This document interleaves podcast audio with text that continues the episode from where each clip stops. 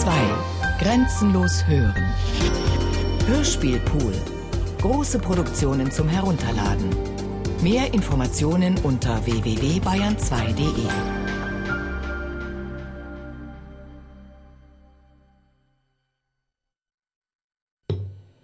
Franz Kafka, der Prozess. Is Freundin. In der nächsten Zeit war es K. unmöglich, mit Fräulein Bürstner auch nur einige wenige Worte zu sprechen.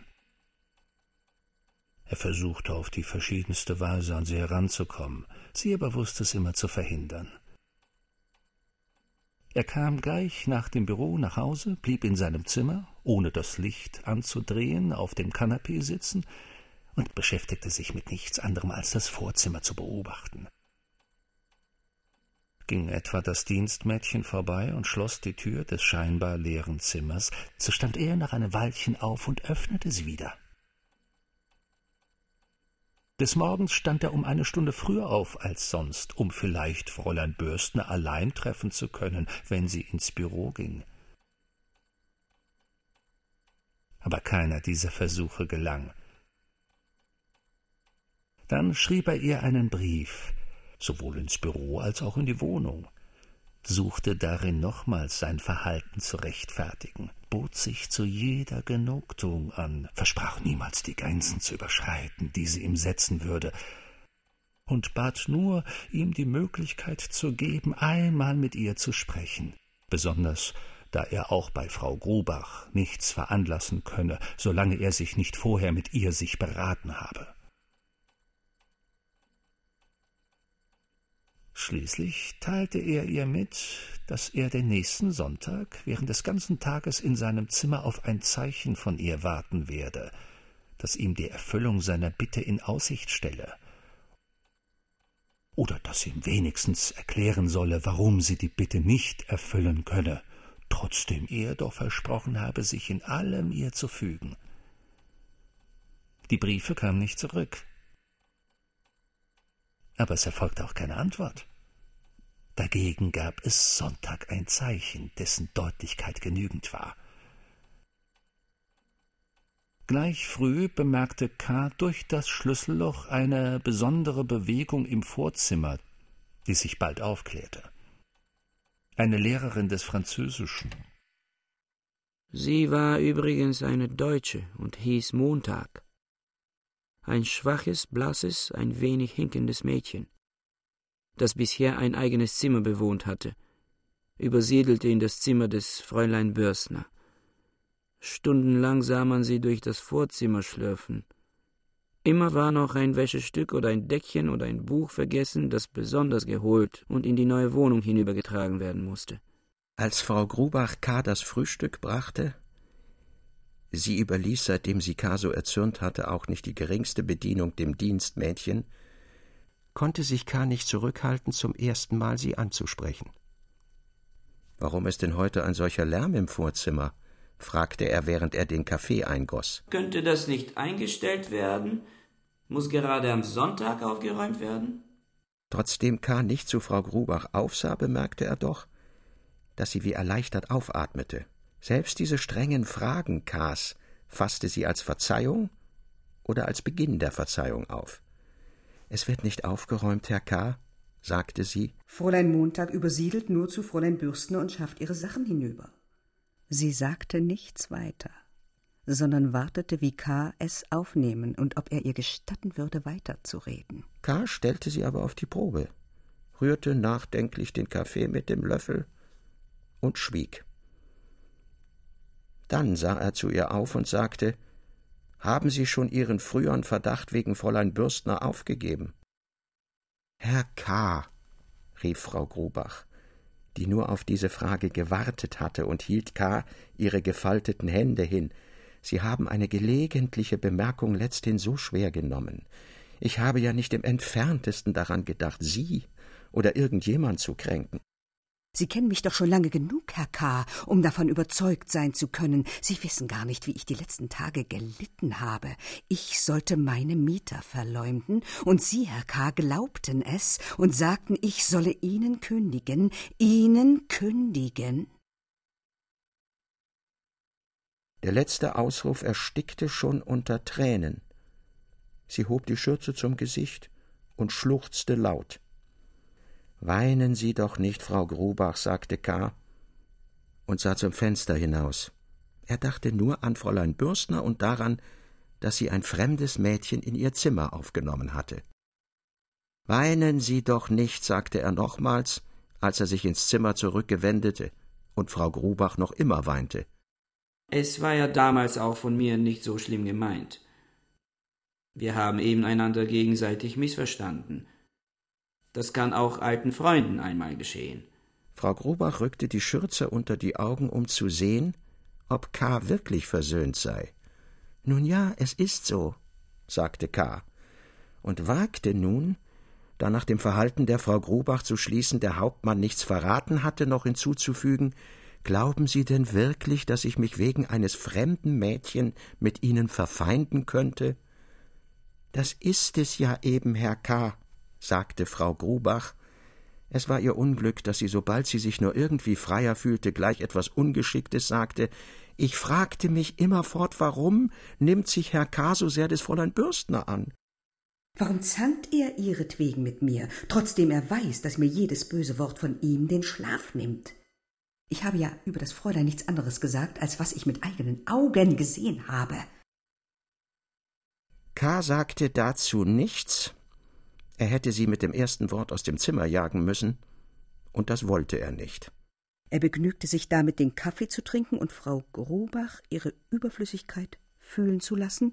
Draußen hörte man wieder den schleppenden Schritt des Fräulein Montag, welcher das ganze Vorzimmer durchquerte. Hören Sie es? fragte K. und zeigte mit der Hand nach der Tür. Ja, sagte Frau Grubach und seufzte. Ich wollte ihr helfen und auch vom Dienstmädchen helfen lassen, aber sie ist eigensinnig, sie will alles selbst übersiedeln. Ich wundere mich über Fräulein Bürstner. Mir ist es oft lästig, dass ich Fräulein Montag in Miete habe. Fräulein Bürstner aber nimmt sie sogar zu sich ins Zimmer. Das muss Sie gar nicht kümmern, sagte K. und zerdrückte die Zuckerreste in der Tasse. Haben Sie denn dadurch einen Schaden? Nein, sagte Frau Grobach an und für sich ist es mir ganz willkommen. Ich bekomme dadurch ein Zimmer frei und kann dort meinem Neffen, den Hauptmann, unterbringen. Ich fürchtete schon längst, dass er sie in den letzten Tagen, während derer ich ihn nebenan im Wohnzimmer wohnen lassen musste, gestört haben könnte. Er nimmt nicht viel Rücksicht. Was für Einfälle, sagte K. und stand auf. Davon ist ja keine Rede. Sie scheinen mich wohl für überempfindlich zu halten, weil ich diese Wanderungen des Fräulein Montag Jetzt geht sie wieder zurück. Nicht vertragen kann. Frau Grubach kam sich recht machtlos vor. Soll ich Herr K. sagen, dass sie den restlichen Teil der Übersiedlung aufschieben soll? Wenn Sie wollen, tue ich es sofort. Aber sie soll doch zu Fräulein Bürstner übersiedeln, sagte K. Ja, sagte Frau Grubach. Sie verstand nicht ganz, was K. meinte. Nun also, sagte K dann muss sie doch ihre Sachen hinübertragen. Frau Grubach nickte nur. Diese stumme Hilflosigkeit, die äußerlich nicht anders aussah als Trotz, reizte K. noch mehr. Er fing an, im Zimmer vom Fenster zur Tür auf und ab zu gehen und nahm dadurch Frau Grubach die Möglichkeit, sich zu entfernen, was sie sonst wahrscheinlich getan hätte. Gerade war K. einmal wieder bis zur Tür gekommen, als es klopfte. Es war das Dienstmädchen, welches meldete, dass Fräulein Montag gern mit Herrn K. paar Worte sprechen möchte und dass sie ihn deshalb bitte, ins Esszimmer zu kommen, wo sie ihn erwarte. K. hörte das Dienstmädchen nachdenklich an, dann wandte er sich mit einem fast höhnischen Blick nach der erschrockenen Frau Grubach um. Dieser Blick schien zu sagen, dass K. diese Einladung des Fräulein Montag schon längst vorausgesehen habe und dass sie auch sehr gut mit der Quälerei zusammenpasse, die er diesen Sonntagvormittag von den Mietern der Frau Grubach erfahren musste. Er schickte das Dienstmädchen zurück mit der Antwort, dass er sofort komme, ging dann zum Kleiderkasten, um den Rock zu wechseln, und hatte als Antwort für Frau Grubach, welche leise über die lästige Person jammerte, nur die Bitte, sie möge das Frühstücksgeschirr schon forttragen. Sie haben ja fast nichts angerührt, sagte Frau Grubach. Ach, tragen Sie es doch weg, rief K. Es war ihm, als sei irgendwie allem Fräulein Montag beigemischt und mache es widerwärtig. Als er durch das Vorzimmer ging, sah er nach der geschlossenen Tür von Fräulein Bürstners Zimmer. Aber er war nicht dorthin eingeladen, sondern in das Esszimmer, dessen Tür er aufriss, ohne zu klopfen. Es war ein sehr langes, aber schmales, einfenstriges Zimmer. Es war dort nur so viel Platz vorhanden, dass man in den Ecken an der Türseite zwei Schränke schief hatte aufstellen können, während der übrige Raum vollständig von dem langen Speisetisch eingenommen war, der in der Nähe der Tür begann und bis knapp zum großen Fenster reichte, welches dadurch fast unzugänglich geworden war. Der Tisch war bereits gedeckt, und zwar für viele Personen, da am Sonntag fast alle Mieter hier zu Mittag aßen. Als K. eintrat, kam Fräulein Montag vom Fenster her an der einen Seite des Tisches entlang K. entgegen. Sie grüßten einander stumm.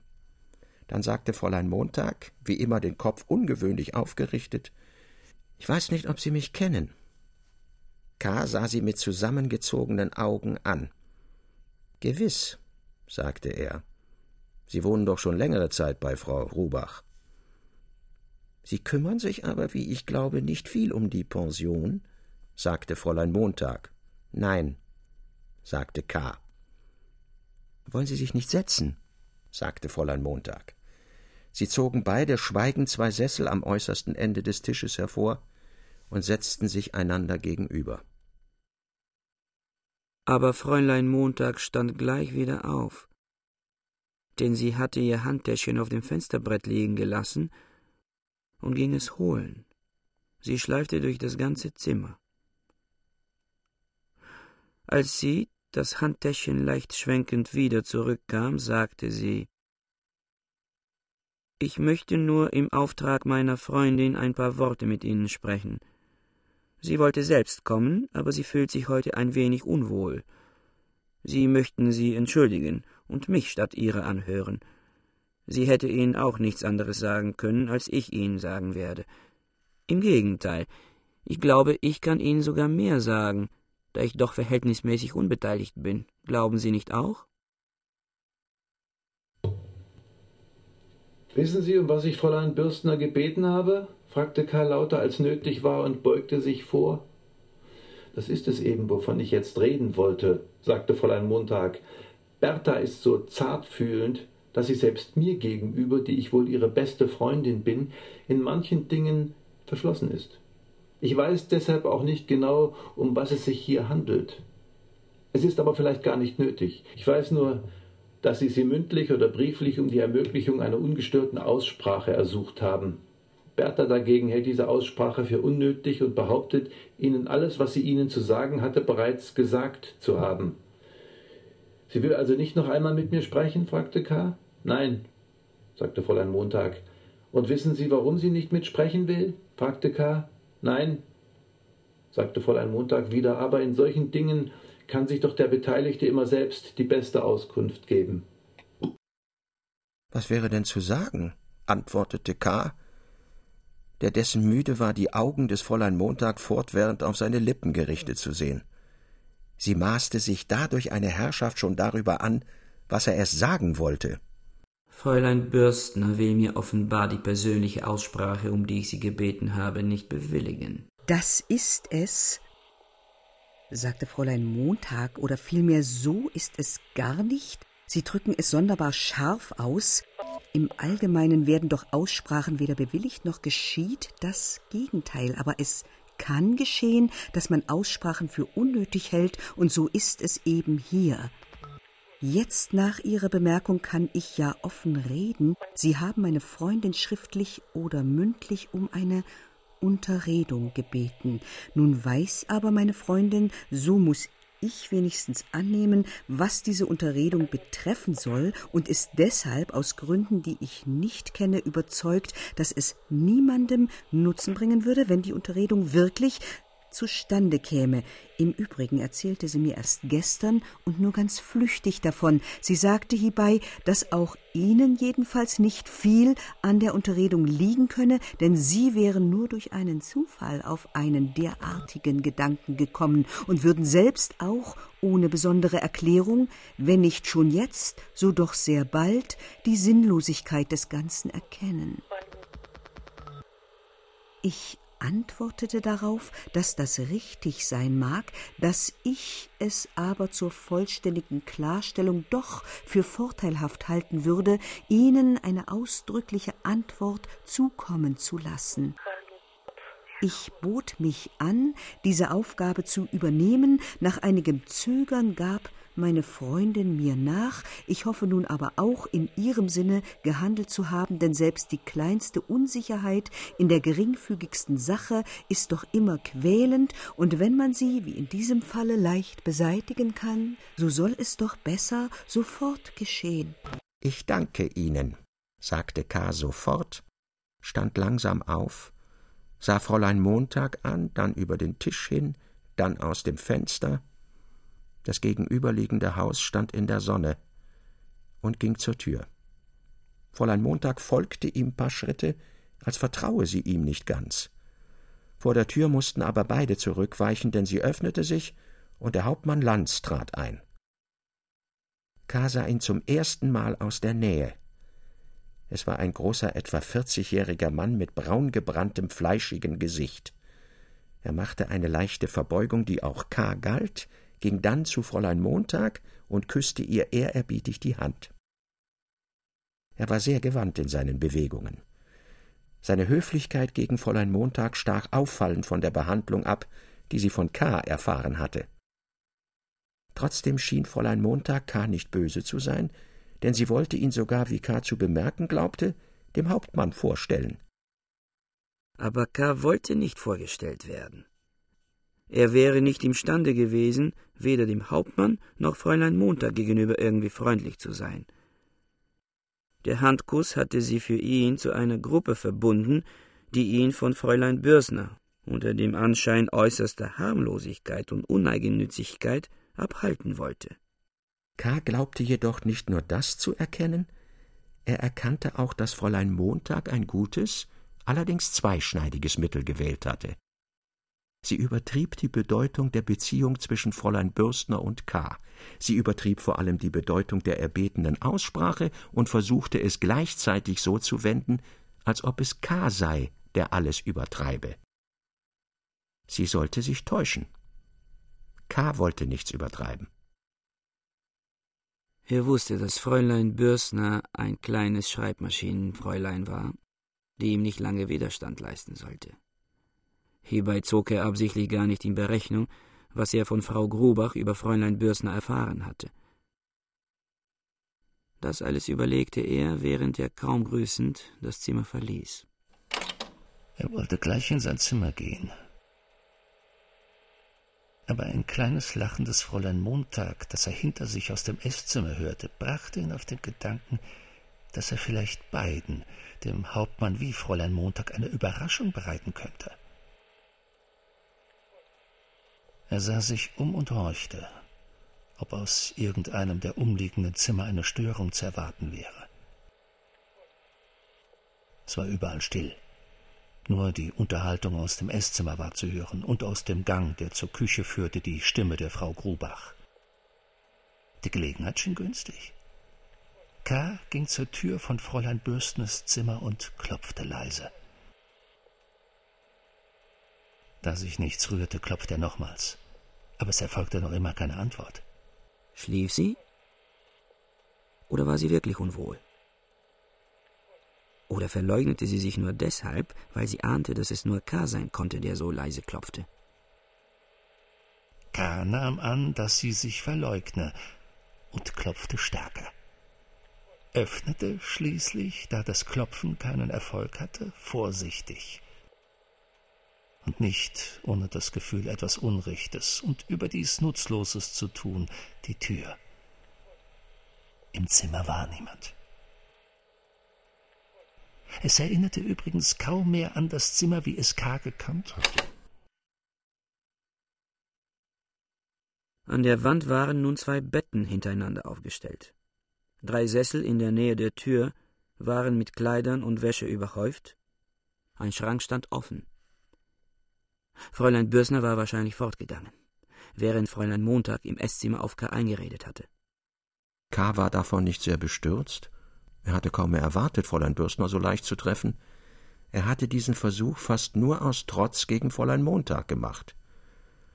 Umso peinlicher war es ihm aber, als er, während er die Tür wieder schloss, in der offenen Tür des Eßzimmers Fräulein Montag und den Hauptmann sich unterhalten sah. Sie standen dort vielleicht schon, seitdem K. die Tür geöffnet hatte. Sie vermieden jeden Anschein, als ob sie K. etwa beobachteten. Sie unterhielten sich leise und verfolgten K.s Bewegungen mit den Blicken nur so, wie man während eines Gespräches zerstreut umherblickt. Aber auf K. lagen diese Blicke doch schwer. Er beeilte sich, an der Wand entlang in sein Zimmer zu kommen.